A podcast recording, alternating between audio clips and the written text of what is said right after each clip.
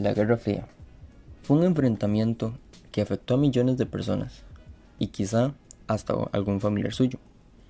Hoy soy el encargado de informar un acontecimiento derivado de ella, la invasión a Bahía Cochinos, y cinco costarricenses presos en Nicaragua. Tal vez se preguntará qué tiene que ver unos costarricenses en Nicaragua con una invasión en Cuba. Bueno, vamos paso por paso. Primero, podemos definir qué es la Guerra Fría. Se define como un enfrentamiento entre dos bloques ideológicos, encabezados por Estados Unidos y la Unión Soviética. Esta se extendió desde el día que terminó la Segunda Guerra Mundial hasta el fin de la Unión Soviética. En otras palabras, fue un enfrentamiento en el que no hubo conflicto militar directo. Sin embargo, dio paso a guerras como la Vietnam o crisis como la crisis de los misiles en Cuba. Y ahora que estamos en Cuba, ¿por qué no hablamos que en 1961 hubo una invasión. Para entender esta invasión, tenemos que hablar un poco sobre lo que ocurría en Cuba, Nicaragua y Estados Unidos.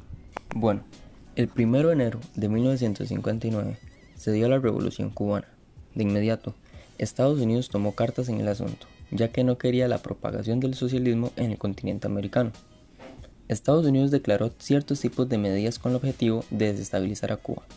Y claro que lo lograron, Cuba pasó por terribles momentos, pero no lo lograron como ellos esperaban. ¿Por qué? Bueno, tres años después, en 1961, Estados Unidos comienza a crear fuertes en Miami, Orlando, Puerto Rico, Nicaragua y Guatemala. Nos vamos a centrar en Nicaragua y Guatemala. Bueno, empezando con Nicaragua, pasaron dos cosas interesantes. ¿Por qué? Bueno, por un lado, tenemos a tropas estadounidenses entrenando por al menos 6 y 8 meses. Por otro lado, tenemos a los nicaragüenses de la Guardia Nacional preocupados y molestos por la presencia de estos militares estadounidenses. ¿Qué es lo que pasa? Que tanta fue esa cólera, esa rebeldía que ellos tenían, que se fueron a Cuba a defender a Cuba. Estos fueron, no, no fueron todos los miembros de la Guardia, sin embargo, sí fueron, sí fue una considerable cantidad de, miembros. Sin embargo, los estadounidenses estaban tranquilos.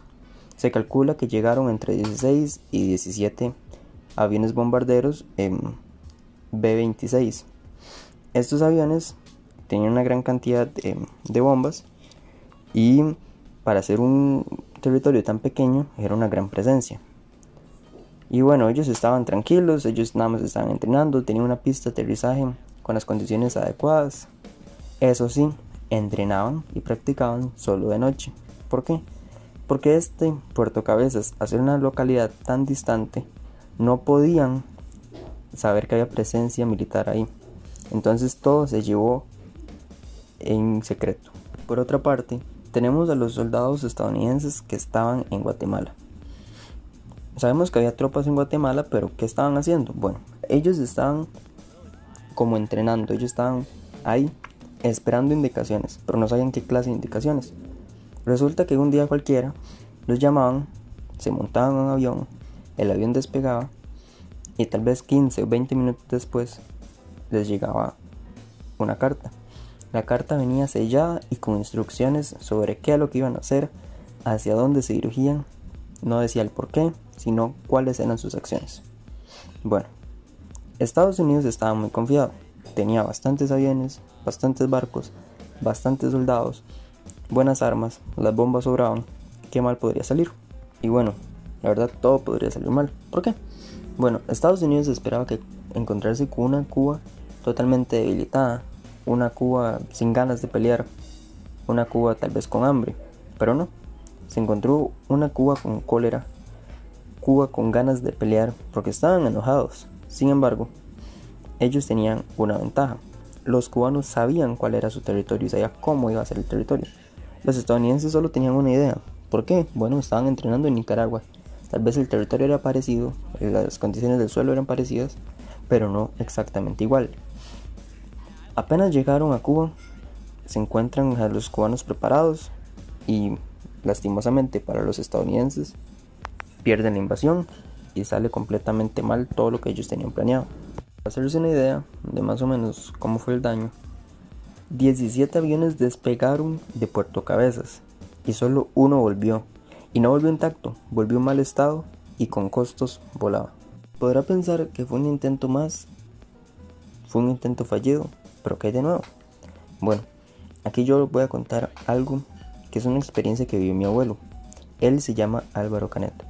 Trabajó para la embajada estadounidense o la embajada americana, como diría él.